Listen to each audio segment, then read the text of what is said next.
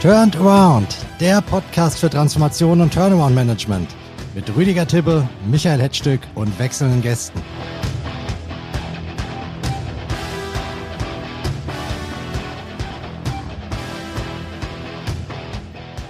Liebe Podcast-Freunde, herzlich willkommen zu Turned Around. Wollten Sie schon immer mal wissen, was die kreditgebenden Banken in Turnaround-Situationen wirklich denken und wonach sie handeln? Dann schenken Sie uns die nächste halbe Stunde Ihrer Zeit und Sie werden es erfahren. Mein Co-Moderator ist wie immer auch bei dieser Folge der CEO Rüdiger Tibbe. Viele Grüße nach München. Gleiche Grüße zurück nach Frankfurt und nach Holzkirchen. In Holzkirchen, da sitzt der Mann, äh, der uns jetzt bestimmt alle Geheimnisse der Banken verraten wird, nämlich Norbert Korn. Norbert Korn arbeitete lange für die Deutsche Bank, bevor er vor 20 Jahren eine Finanzierungsberatung gegründet hat, die interessanterweise ausschließlich Banken dabei berät, zu konstruktiven Finanzierungslösungen in kniffligen Situationen zu kommen. Herzlich willkommen, Herr Korn. Schönen guten Morgen.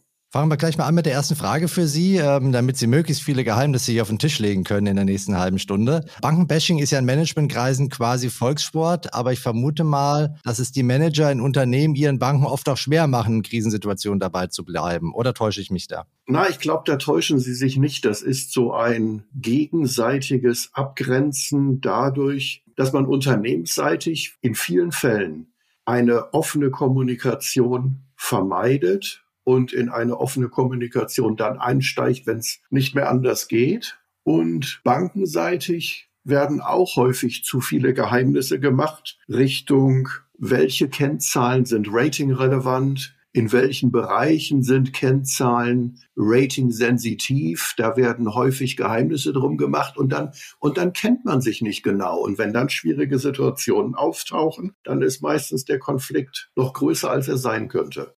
Herr Tibbe, zählen Sie sich auch zu diesen Geheimnisgräbern, wenn Sie in der Restrukturierung sind? Ähm, es ist grundsätzlich ähm, aus den genannten Gründen immer schwierig, da in die Kommunikation zu kommen, auch weil die Banken ja nie alleine für sich, sondern ähm, im Konsortium und in dem Konsortium dann doch wieder allein für sich äh, tätig sind. Und da ist aus der Erfahrung heraus es immer sehr, sehr schwierig, alle unter einen Hut zu bekommen, äh, wie es halt im Leben so ist. Und aus meiner Sicht hilft da die offene Kommunikation und die Einbindung der Stakeholder, insbesondere der Banken, zu einem sehr frühen Stadium und ähm, auch während des äh, Turnaround-Prozesses. Aber Sie haben sicherlich auch den Anspruch an die Banken, dass sie Teil des, der Lösung sind, nicht Teil des Problems und sind da tendenziell unzufrieden, nehme ich mal an, oder? Ja, es ist keine, es ist häufig keine schöne Situation, weil eben die ähm, individuellen Interessen immer in den Vordergrund gerückt werden. Andererseits ist es natürlich so, dass hier große Verantwortlichkeit im, im, Rahmenlicht oder im Rampenlicht stehen. Von daher muss man auf die verschiedenen Interessen und ja, Befindlichkeiten einfach Rücksicht nehmen und versuchen, das gemeinsam zu lösen. Das hat auch einen guten Grund, denn ich denke jetzt mal an einen ausgesprochen griffigen Satz, den Herr Korn geprägt hat, der heute bei uns ist. Sie haben nämlich mal gesagt, Banken sind der einzige Stakeholder eines Turnarounds, der wirklich die Lizenz zum Töten hat. Wie schwer ist es denn, die Banken davon abzuhalten, einfach mal den Abzug zu drücken? Bevor ich darauf eingehe, eben noch der Hinweis, Sie sind nicht die einzigen mit der Lizenz zum Töten. Auch das Finanzamt hat eine Mitarbeiter, Sozialkassen und dann die Banken haben alle eine Lizenz zum Töten. Und Warenkreditversicherer nicht zu vergessen. Ja, genau. Aber die Banken sind halt diejenigen, die in der Situation am kritischsten sind. Das merkt man schon daran, dass institutionelle Anleger, die Asset Manager, die das anlegen, sehr häufig Sub-Investment Grade geratete Anleihen oder sogar Junk Bonds ein Jahr vor Fälligkeit häufig verkaufen. Warum tun die das? Weil die alle sagen, das ist die kritischste Zeit. Denn wann geht ein Unternehmen besonders häufig in die Insolvenz? Dann, wenn ein großer Teil des Fremdkapitals fällig wird. Dann kommt der entscheidende Moment, wo man dann schaut, kommt eine Refinanzierung und wenn ja, zu welchen Kosten? Die Fälligkeit von Verbindlichkeiten sind zeitlich der häufigste Auslöser für Insolvenzen. Schauen Sie sich Air Berlin an, schauen Sie sich Argentinien an, vielleicht bei Twitter muss man mal schauen. Das sind immer so die kritischsten Momente. Wenn einem das aus Investorenperspektive logisch ist, dann kann man sich doch auch als Unternehmen überlegen, wie kann ich diesen Zustand möglichst unwahrscheinlich machen. Und ein Zustand wird das Unternehmen nicht vermeiden können. Den des äh, Sub-Investment Grade Rating Bereiches oder des bereits Junk Bond adäquaten Bereiches. Das gehört zur Sanierungssituation hinzu. Aber man kann den zweiten Punkt versuchen zu reduzieren, nämlich, dass ein großer Betrag an Fremdkapital zu einem bestimmten Zeitpunkt fällig wird. Und dafür gibt es zwei wichtige Wege. Weg eins, bereits vor dem Auftauchen der Sanierungssituation dafür sorgen, dass man möglichst wenig kurzfristiges Fremdkapital in der Bilanz hat. Dass wirklich nur der reine Saisonkreditbedarf mit kurzfristigen Krediten finanziert werden, denn die kurzfristigen Kredite sind ja die, die permanent eine große Fälligkeit auslösen können. Und wenn man von denen möglichst wenig hat, hat man das Risiko schon mal ein bisschen reduziert. Und zweitens, wenn man dann sein zinstragendes Fremdkapital fristenkonkurrent im Wesentlichen mittellangfristig finanziert hat, immer dafür zu sorgen, dass zwei Jahre vor Fälligkeit die Refinanzierung erfolgt. Das hat in guten Zeiten den großen Vorteil, dass die Fälligkeit nie in den Bereich zwölf Monate oder weniger hineinrutscht, was dann ja Rating verschlechternde Wirkung hätte weil jetzt der Anteil des kurzfristigen Fremdkapitals sich wieder erhöht. Also in guten Zeiten ist das empfehlenswert und in schwierigen Zeiten hat das den Vorteil, dass die Zeit bis zu einer Fälligkeit wenn die mehr als zwölf Monate beträgt, hat man ja auch immer noch Zeit, während der Restrukturierungsphase diese Fälligkeit auf sich zukommen zu sehen, aber nicht akut vor der Haustür stehen zu haben. Jetzt ist es aber doch so, dass die Banken oft sehr heterogen aufgestellt sind. Manche haben unterschiedliche Instrumente drin mit unterschiedlichen Fälligkeitsdaten. Die einen werden unruhig, die anderen sind noch entspannt. Der Grad der Besicherung ist ganz unterschiedlich. Das muss man auch beachten, oder? Ja, das muss man auch beachten. Und zwar nicht nur beachten im Sinne von, mir ist es bewusst, sondern in guten Zeiten bereits dafür zu sorgen, dass die Banken sich in einer Schicksalsgemeinschaft befinden. Und zur Schicksalsgemeinschaft gehört dann, dass man mit möglichst wenigen Banken zusammenarbeitet, so dass man für jede der Banken ein wichtiger Kreditnehmer ist. Denn wenn man unwichtig ist, dann bekommt man nicht die Aufmerksamkeit, die in schwierigen Zeiten erforderlich ist. Und dass die Banken auch wenn man sich vorstellt, man lädt sie zu einer Bankensitzung ein, dass die in einer Position sind, die nehmen alle nebeneinander Platz und nicht gegenüber und nebeneinander Platz werden die nehmen, wenn sie nicht nur im juristischen Sinne, sondern auch im ökonomischen Sinne gleichrangig positioniert sind. Und zur Gleichrangigkeit gehört zum Beispiel, Sie haben eben die Besicherung angesprochen, dass die Besicherungen gleichmäßig verteilt sind und die Blankoanteile ebenfalls. Schicksalsgemeinschaft in guten Zeiten aufzubauen, lohnt sich für schlechte Zeiten. Aber Herr Tippe, wenn die schlechten Zeiten mal da sind, ist es ja gar nicht so einfach. Wenn ich dann kurzfristig Geld brauche, äh, dann sagt eine Bank natürlich, dass sie eine Art Super Senior Status gerne hätte oder eine, eine vorrangige Besicherung. Und dann wird ja allein durch die Macht des Faktischen dieser gleichgerichtete Interessensclub aufgebrochen, würde ich sagen. Wenn das Kind mal in den Brunnen gefallen ist, ist es immer schwierig. Das ist klar. Was Norbert Korn, glaube ich, herausstellt und was wir in unserer gemeinsamen Tätigkeit immer in den Vordergrund gestellt haben, ist diese planerische Sicherheit. 100 äh, Prozent Sicherheit gibt es nie, aber es gibt eben diese Planung, wo liegt ähm, 80 Prozent des Erfolgs, auch so in der Unternehmensführung. Das liegt einfach in der Planung. Ja, und, und je besser ich das plane und hedge, also absichere, desto größer ist die Wahrscheinlichkeit, dass ich hier auch relativ ungeschadet durch schwierige Zeiten durchkomme. Was wir immer wieder sehen, ist, ähm, dass genau das eben nicht passiert. Es sind sehr viele spontan Ad-Hoc-Entscheidungen. Plötzlich taucht irgendwas auf und ähm, ich reagiere nur, anstatt zu agieren. Und meine These ist ja, dass eben durch die Planung können Sie viele Krisen vielleicht nicht eliminieren, aber abschwächen. Das heißt, die Welle, die auf sie zukommt, durch ein Umschwimmen der Welle zu entgehen und dadurch eben das sehr Schlimmes für das Unternehmen zu vermeiden. Jetzt habe ich all das nicht gemacht und stehe mitten in der Welle drin. Ich brauche frisches Geld oder ähm, eine Fälligkeit rückt an, die ich nicht so einfach refinanzieren kann. Wie komme ich dann da wieder raus? Was muss ich machen, Herr Tibbe, erstmal aus Ihrer Sicht, damit die Banken dabei bleiben? Was sind da so Ihre Erfolgsfaktoren? Das Wichtigste, wie immer, die Kommunikation. Also das wird aus meiner Sicht häufig übersehen dass ich die, die Stakeholder und ich nenne jetzt auch die, die wahren Kreditversicherer mit dazu, weil die sehr gerne übersehen werden, aber auch die Banken, dass man eben proaktiv involviert und informiert über die Situation, dann mit einem konkreten Gegensteuerungsmaßnahmenplan schon mal präsentiert und ähm, hier Lösungen anbietet. Das ist also für mich das Entscheidende. Durch die Kommunikation entsteht Vertrauen. Wenn ich einen Kopf einziehe und in, in, in den Sand reinstecke und sage, morgen ist wieder alles vorbei, ja, dann ist es vielleicht für mich vorbei. Die Krise geht mit Sicherheit nicht vorbei. Und die Stakeholder werden immer unruhiger. Und je unruhiger sie sind, desto schwieriger wird es für das Unternehmen, eine vernünftige Lösung zu entwickeln. Dann kommt reiner Aktionismus, dann muss ein CRO her, dann muss dies und jenes passieren. Ist dann alles nicht mehr strukturiert und kontrollierbar. Und das ist eigentlich eine sehr schlimme Situation. Herr Korn, reicht es, um Ihre Spezies bei der Stange zu halten? Transparent kommunizieren und fertig? transparent kommunizieren ist ein abstrakter Begriff. Ich möchte dieses transparent kommunizieren gerne etwas konkretisieren. Die Welle schwappt über einen drüber, wie Sie gerade gesagt haben, Herr Hedstück. Dann gehört sicherlich zum Thema transparentes Kommunizieren in der Situation dazu, dass man als Unternehmen richtig gut darin ist, den Banken zu zeigen, wie hell das Licht am Ende eines wie lange Tunnels ist. Und dazu gehört, den Banken in deren Denke, in deren Wording, in deren Methodologie aufzuzeigen, wie sich zum Beispiel die ganz wichtige Zahl Entschuldungsdauer entwickelt. Das ist für die Banken eine ganz wichtige Größe und es reicht nicht, wenn man meint, man ist transparent, indem man den Banken eine Unternehmensplanung im Detail erklärt. Das ist noch nicht genügend transparent, sondern so richtig gut wird's fürs Unternehmen erst dann, wenn man die Planung übersetzt in, was bedeutet das für euch Fremdkapitalgeber? Momentan ist eure Entschuldungsdauer unendlich. Aber wir zeigen euch auf eine hoffentlich nachvollziehbare Art und Weise, dass die Entschuldungsdauer, also die Anzahl der Jahre, die das Unternehmen braucht, um von seinen Schulden loszukommen, dass die mit den operativen Ideen, die wir haben und das operative Vorhaben, was wir versuchen zu realisieren, in einen für euch akzeptablen Bereich zurückkehren wird, so dass ihr seht,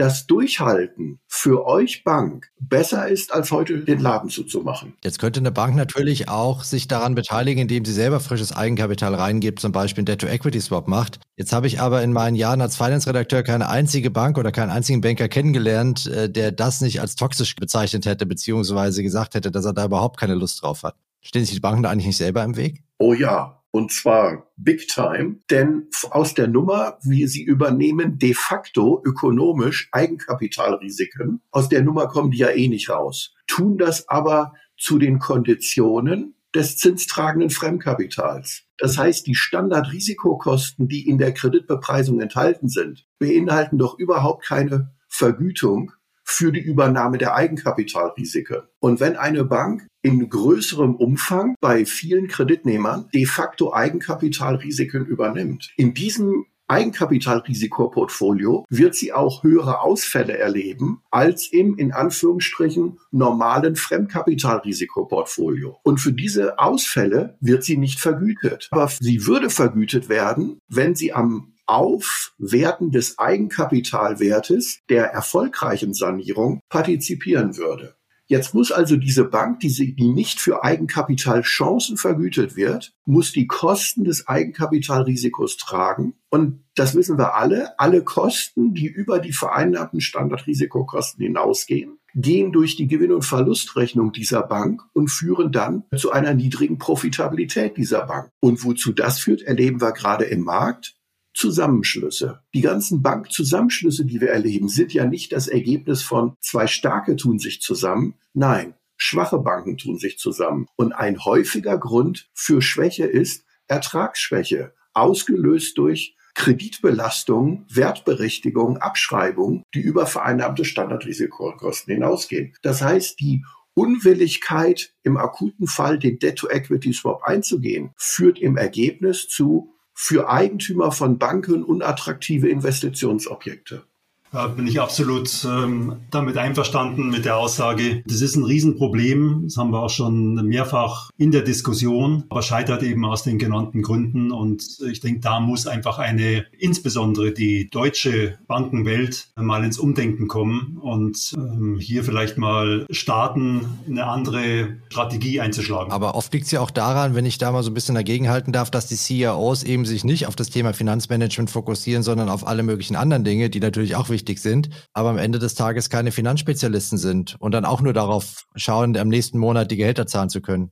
Das sehe ich jetzt gar nicht so. Die CROs, ich sage es mal so, die, die Grand Seigneurs äh, in der Szene, Grand Seigneur im Sinne von sehr viele Jahre schon tätig auf dem Gebiet, deren Ansatz ist in der Regel die, der Fokus auf die finanzwirtschaftliche Sanierung. Leistungswirtschaft, strategische Ansätze kommen meistens erst ähm, danach. Der Finanzsektor äh, steht absolut im Fokus. Teilen Sie das, Herr Korn? Sie zögern, das ist interessant. Ich zögere, weil wahrscheinlich Rüdiger Timme bei anderen Unternehmen engagiert wird und an andere Unternehmen denkt, als die, an die ich gerade denke. 80 Prozent der deutschen Unternehmen haben einen Umsatz über unter 20 Millionen. Und jetzt habe ich die Zahl nicht so ganz auswendig richtig, aber irgendwie so 70 oder 65 Prozent aller deutschen Unternehmen machen Umsatz kleiner 5 Millionen. Und das sind nicht die, die im, im Sanierungsfalle Sanierungsmanager und CROs anstellen. Das macht der Unternehmer selber. Und viele Unternehmer haben eine Leidenschaft und Kompetenz im leistungswirtschaftlichen Bereich. Im strategischen ist das schon dann weniger ausgeprägt und Finanzen, die werden so häufig als lästiges Übel angesehen. Und in der Situation erfährt dann die Sanierung der Passivseite leider nicht die Aufmerksamkeit, die es verdient. Ja, da stimme ich überein, absolut. Also dieses Leck an professionellem Turnaround sorgt dann dafür, dass im Ergebnis die Passivseite der Bilanz zu kurz kommt. Da müsste dann eigentlich die Bank die Fäden in die Hand nehmen und die Education machen, weil die auch kein Interesse daran hat, dass es unkontrolliert abrauscht. So, und da kommen wir nämlich zu einem Punkt, den ich noch unbedingt ergänzen wollte, als wir schon vorhin, als wir bei dem Thema waren, wo Sie sagten, jetzt sind wir in der Welle. Was kann man denn tun, damit die Welle gar nicht so hoch wird? um im Bild zu bleiben. Sich gut anschauen, mit welchen Banken man zusammenarbeitet. Wenn man so den Eindruck bekommt, das ist eine Bank, die schaut darauf, dass das Engagement der Bank mit guten Sicherheiten besichert wird und alles andere ist dieser Bank zweitrangig wichtig. Das merkt man da noch daran, dass der Firmenkundenbetreuer nur oberflächliche, wie läuft's denn heute, Gespräche mit einem führt. Mit solchen Banken möchten Sie nicht durch eine Krise gehen. Denn solche Banken werden ja genau dieses konstruktive Begleiten, Beraten gar nicht durchführen, haben die ja selber gar kein ökonomisches Interesse dran und meistens auch nicht die Kompetenz. Herr Tippe, Sie haben gelacht. Sie kennen solche Halunken? Ja, also wie gesagt, sehr gut. Gerade der Spruch, wie läuft's dann heute? Weil ich ja selber auch aus einem Familienunternehmen komme, wo eben die Finanzwirtschaft als lästiges Übel äh, mitgeführt wurde und wo wir dann ähm, im Lauf der Zeit, man muss sagen, Gott sei Dank ging's ja gut, aber wo wir im Lauf der Zeit mit den Banken einfach nicht mehr zusammenarbeiten konnten, weil sie keine adäquaten Gesprächspartner waren. Das waren gerade dann so im ländlicheren Bereich äh, die Banken, die man dort halt so hat. Ja. Ich will das da niemanden namentlich erwähnen, aber da, dort war halt die, sag mal, Kompetenz in der Beratung, gerade so auf Zukunftsthemen, relativ unterentwickelt und wir fühlten uns da überhaupt nicht gut betreut. Und von daher, gerade dieser Spruch, wie läuft's denn heute, das ist wirklich ähm, etwas, was, was mir selber auch widerfahren ist und wo ich gesagt habe, man muss die Finanzwirtschaft ähm, schon immer im Auge haben und da auch äh, absolute, also intern Profis am Werk haben und natürlich dann auch auf der anderen Seite bei den Banken Vertreter suchen, die eben auch entsprechend äh, besetzt sind. Aber die Banken müssen doch auch an Know-how und Erfahrung zugelegt haben in den langjährigen Krisen der letzten Zeit. Mittlerweile sicherlich, klar. Es ist aber so, dass es in dem kleineren Segment, wo wir ja jetzt als Excellence nicht so stark vertreten sind, dass es dort beiden Seiten, sowohl im, im, in der Bankenbetreuung als auch in den Unternehmen selbst, ähm, sicherlich noch Entwicklungspotenzial nach oben gibt. Stimmen Sie zu, Herr Korn? Ich denke gerade über folgende beiden Dinge nach. Sie sagten, Sie, Sie sagten eben in Ihrer Anmoderation, die müssen doch in der Zwischenzeit gelernt haben.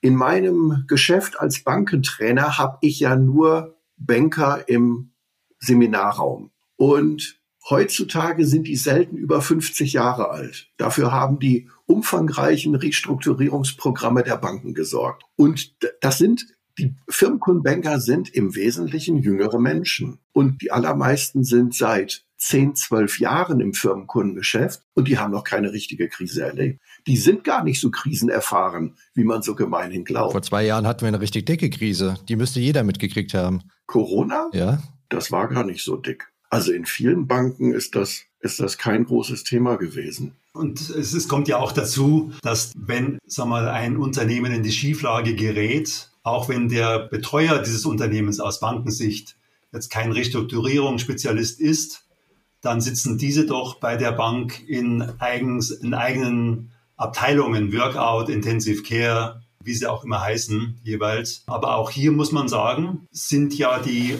aufgrund der fehlenden Fälle sind ja massiv Mitarbeiter abgebaut worden. In der Corona-Krise gab es keine großen Fälle. Ja, natürlich, kleinere Betriebe im, im, Dienstleistungsbereich ja, aber sagen wir so, in unserem Bereich der, der arbeitenden Industrie äh, relativ wenig. Und von daher kam der eigentliche Aufschlag erst vor, sagen wir mal, sechs, sieben Monaten, als es dann langsam losging, dass mehr Fälle auf den Tisch kamen. Und da spielt sicherlich mit rein Post-Corona und natürlich dann die anderen Ereignisse mit, mit Ukraine, Chipmangel und so weiter. Aber mit Verlaub, das kann doch die Banken nicht zufriedenstellen, dass sie jetzt in der Krise sind mit ausgedünnten Workout-Abteilungen und Leuten äh, vorne am Kunden, die nur Bullenmarkt kennen. Das muss doch auch die Risikomanager dort umtreiben, dass das keine gute Situation ist. Ja, ich glaube, die Banken sehen es auch so. Ich war vorletzte Woche bei einer Bank und da sagte mir ein Bereichsleiter so mit so einem schulterzuckenden Lächeln, wie es halt bei, bei uns so ist. Erst haben wir Unternehmensberater begleitend Kostenstraffungsprogramme durchgeführt und jetzt müssen wir feststellen, jetzt sind wir zu wenig Leute. Man spürte an der Art und Weise seiner Sprache, es war so dieses zur Kenntnis nehmen, dass das Pendel im, beim Arbeitgeber zu stark ausschlägt. Immer in beide Richtungen. Oh Jemine, ich dachte, wir würden mit dem Podcast heute den CEOs mal einen einschenken oder den Unternehmern, aber ich glaube, die Banken haben am meisten abgekriegt. Ja, würde ich jetzt nicht so. Das ist ja im konstruktiven Sinne. Natürlich konstruktiv am meisten abgekriegt, klar. Zu dem Konstruktiv muss ich noch was sagen. Gerne. Wenn man es flapsig formuliert, habe ich kein Problem, aber es könnte sein, dass der eine oder andere Zuhörer das als ernsthaft auffassen könnte. Sie haben mal vorhin das Wort Halunken verwendet. Nein, so sehe ich das nicht. Ich kenne die Menschen, ich kenne die Banker. Das sind keine Halunken, sondern die tun das, wonach sie gesteuert werden. Die sind nicht schlechter oder besser, sondern es gibt halt Arbeitgeber, die sagen im Firmenkundenbetreuer, leg bitte deinen Schwerpunkt auf Kreditvergabe im Rahmen satzungsmäßiger Sicherheiten. Und dann tut er das auch. Dass das dann später mal mögliche Nachteile hat, ja, das ist so. Aber das, was wir hier besprechen, ist keine Aussage über die Menschen an sich sondern über Führung und über ja Kreditkultur und wie sie sich entwickeln sollte.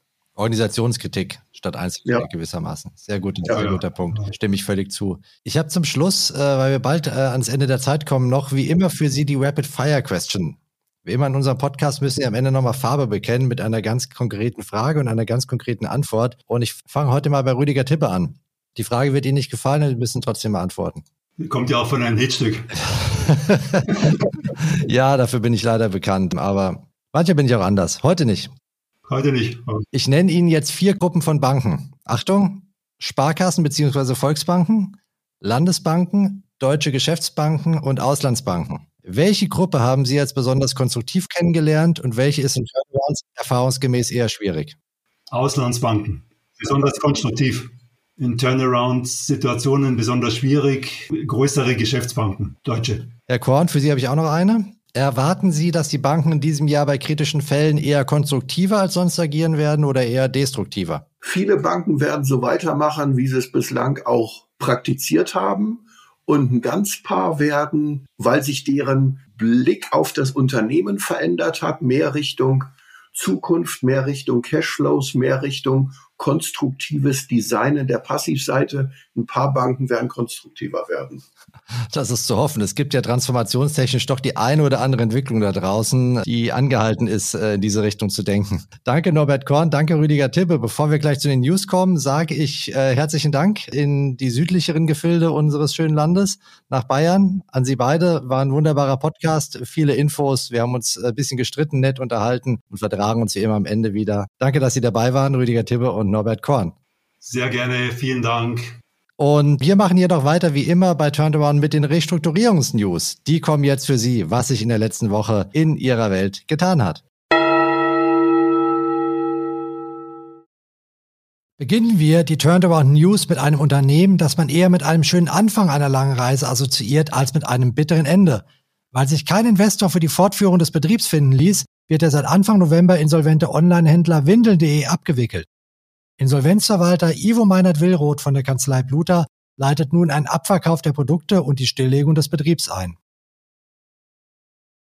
Soweit ist es bei Schill und Seilacher noch lange nicht, aber der Spezialchemieproduzent aus Böblingen hat eine scharfe Restrukturierung eingeleitet. In diesem Zuge wird wohl nahezu jeder vierte der mehr als 400 Arbeitsplätze abgebaut, auch mit betriebsbedingten Kündigungen ist zu rechnen. Als Grund für die schwierige Lage nannte das Unternehmen die stark gestiegenen Rohstoff- und Frachtkosten. Irgendwo dazwischen steht Galeria. Für den Warenhauskonzern ist Anfang Februar das Insolvenzverfahren in Eigenverwaltung eingeleitet worden. Zuvor befand sich Galeria im Schutzschirmverfahren. Wie viele Filialen und Arbeitsplätze der nächsten Restrukturierungsrunde zum Opfer fallen werden, zeichnet sich aktuell jedoch ebenso wenig ab wie das neue angepasste Geschäftsmodell, mit dem die Sanierung von Galeria endlich gelingen soll. Bekannt ist lediglich, dass sich die Warenhäuser künftig stärker auf die lokalen Bedürfnisse ausrichten sollen, zum Beispiel mit Schneidereien oder Bürgerservices. Sachwalter Frank Kebekus und der Generalbevollmächtigte Arndt Geiwitz äußerten sich beide zuversichtlich, dass der Turnaround gelingen kann. Eine andere Lösung zeichnet sich bei Taco ab. Bei dem dauerkriselnden Modefilialisten muss der PI-Investor Apax nach zwölf Jahren als Hauptgesellschafter in Kürze möglicherweise die Schlüssel abgeben. Wie das Finance Magazin berichtet, könnte Apax dieses Schicksal nur durch das Bereitstellen einer weiteren Eigenkapitalspritze im dreistelligen Millionenbereich abwenden. Bei Taco werden im Laufe der nächsten Monate Finanzierungen in Höhe von 590 Millionen Euro fällig. Das Kreditrating hatte Moody's im Januar auf CAA3 gesenkt. Die kreditgebenden Banken, darunter Unicredit und Deutsche Bank, lassen sich Finance zufolge von Möhles und Co. beraten. Außerdem sollen Hedgefonds inzwischen einen Großteil der ausstehenden Anleihen kontrollieren. Finance nennt in diesem Zusammenhang Silverpoint Capital sowie Napier Global Capital. Diese könnten im Zuge eines Debt-to-Equity-Swaps die neuen Hauptaktionäre von Taco werden. Ein Verlust ihres Einsatzes droht auch den Aktionären von Leoni, allen voran der österreichischen Pira Industries, die über 20 Prozent an dem Nürnberger Autozulieferer hält. Die Finanzrestrukturierung werde nur mit Hilfe eines großen Kapitalschnitts gelingen, teilte Leoni mit. Anschließend könnten die finanzierenden Banken einen Teil ihrer Kredite in Eigenkapital umwandeln und die Bilanz in diesem Zuge entlasten. Auch Pira hat sich grundsätzlich bereit erklärt, nach dem Kapitalschnitt wieder frisches Eigenkapital bereitzustellen. Käme es so, würden die Österreicher auch in Zukunft bei Leoni mitmischen. Zunächst aber stürzte der Aktienkurs ab. Welche Sanierungsperspektive der Kabelspezialist hat, das haben wir in Folge 1 unseres Podcasts analysiert. Hamburg. Der internationale Callcenter-Dienstleister Tricontes 360 ist insolvent. Zum vorläufigen Insolvenzverwalter wurde Dr. Tjag Thies von der Kanzlei Reimer bestellt. Beraten wird die insolvente Gesellschaft darüber hinaus von Dr. Helge Hirschberger von der Kanzlei Mörle Hub Luther. Tricontes 360 beschäftigt rund 2400 Mitarbeiter an 14 Standorten in Deutschland, Spanien, Griechenland und dem Kosovo. Der Geschäftsbetrieb soll fortgeführt werden. Nächstes Thema Staruk. Das vorinsolvenzliche Sanierungsverfahren wird auch im zweiten Jahr nach Inkrafttreten nur selten für Restrukturierung genutzt, berichtet die Börsenzeitung unter Berufung auf eine Umfrage der Fachpublikation Indat Report unter den 24 Restrukturierungsgerichten in Deutschland. Demzufolge gab es 2022 insgesamt 27 Staruk-Restrukturierungsvorhaben, nur fünf mehr als im Jahr davor. Die Erwartungshaltung an das Staruk war eigentlich größer gewesen. Es sollte vielen Unternehmen ermöglichen, sich präventiv und vor einer Insolvenz neu aufzustellen. Die Börsenzeitung ordnet die niedrigen Zahlen aber so ein, dass das Staruk in der Praxis gern als Drohkulisse genutzt wird, um Parteien wieder zurück an den Verhandlungstisch zu bekommen. Auch damit würde es seinen Zweck erfüllen. Kommen wir zu den Personalia, die diesmal von Wechseln in der Kanzleiwelt geprägt werden. Beginnen wir mit Dr. Josef Parzinger. Der Jurist ist von Kirkland Ellis zu Allen Overy gewechselt. Als Partner verstärkt er in München die von Walter Übelhör geleitete deutsche Praxisgruppe Bank- und Finanzrecht. Parzinger ist Spezialist für die juristische Begleitung von Finanzrestrukturierungen und berät vor allem Distressed-Finanzinvestoren sowohl aus dem Private Equity als auch dem Private Debt Bereich. Schon zum Jahreswechsel hatte Allen Overy sein Hamburger Restrukturierungsteam mit dem Counsel Hauke Sattler verstärkt. DLA Piper meldet derweil den Zugang der Finanzierungsspezialistin Michaela Sopp, die im März als Equity-Partnerin zur Praxisgruppe Finanzen, Projekte und Restrukturierung stoßen wird. Sopp kommt von Simmons Simmons, wo sie zuletzt die Bank- und Finanzrechtspraxis geleitet hat. Sie soll von Frankfurt und München aus arbeiten. Roland Berger hat seine Einheit Restructuring Performance and Transaction, RPT, mit der Übernahme der 2003 gegründeten Münchner Managementberatung Candidos verstärkt. Projektschwerpunkt von Candidos sind Interim Management und CRO Services. Zusammen mit zwölf weiteren Beratern ist Candidos Chef Stefan Dreiber schon seit Anfang Februar für Roland Berger im Einsatz. Und bei der nächsten Folge von Turnaround, da haben wir einen veritablen Schachgroßmeister zu Gast. Er nimmt uns mit in strategisches Denken und Planen, in das Nutzen der eigenen Intuition und verrät uns, was sich Manager von der Schachlegende Gary Kasparov abschauen können. Bis dahin wünsche ich Ihnen, dass Sie Ihren Widersachern immer einen Zug voraus sind. Wir hören uns in zwei Wochen wieder. Alles Gute, Ihr Michael Hetzstück.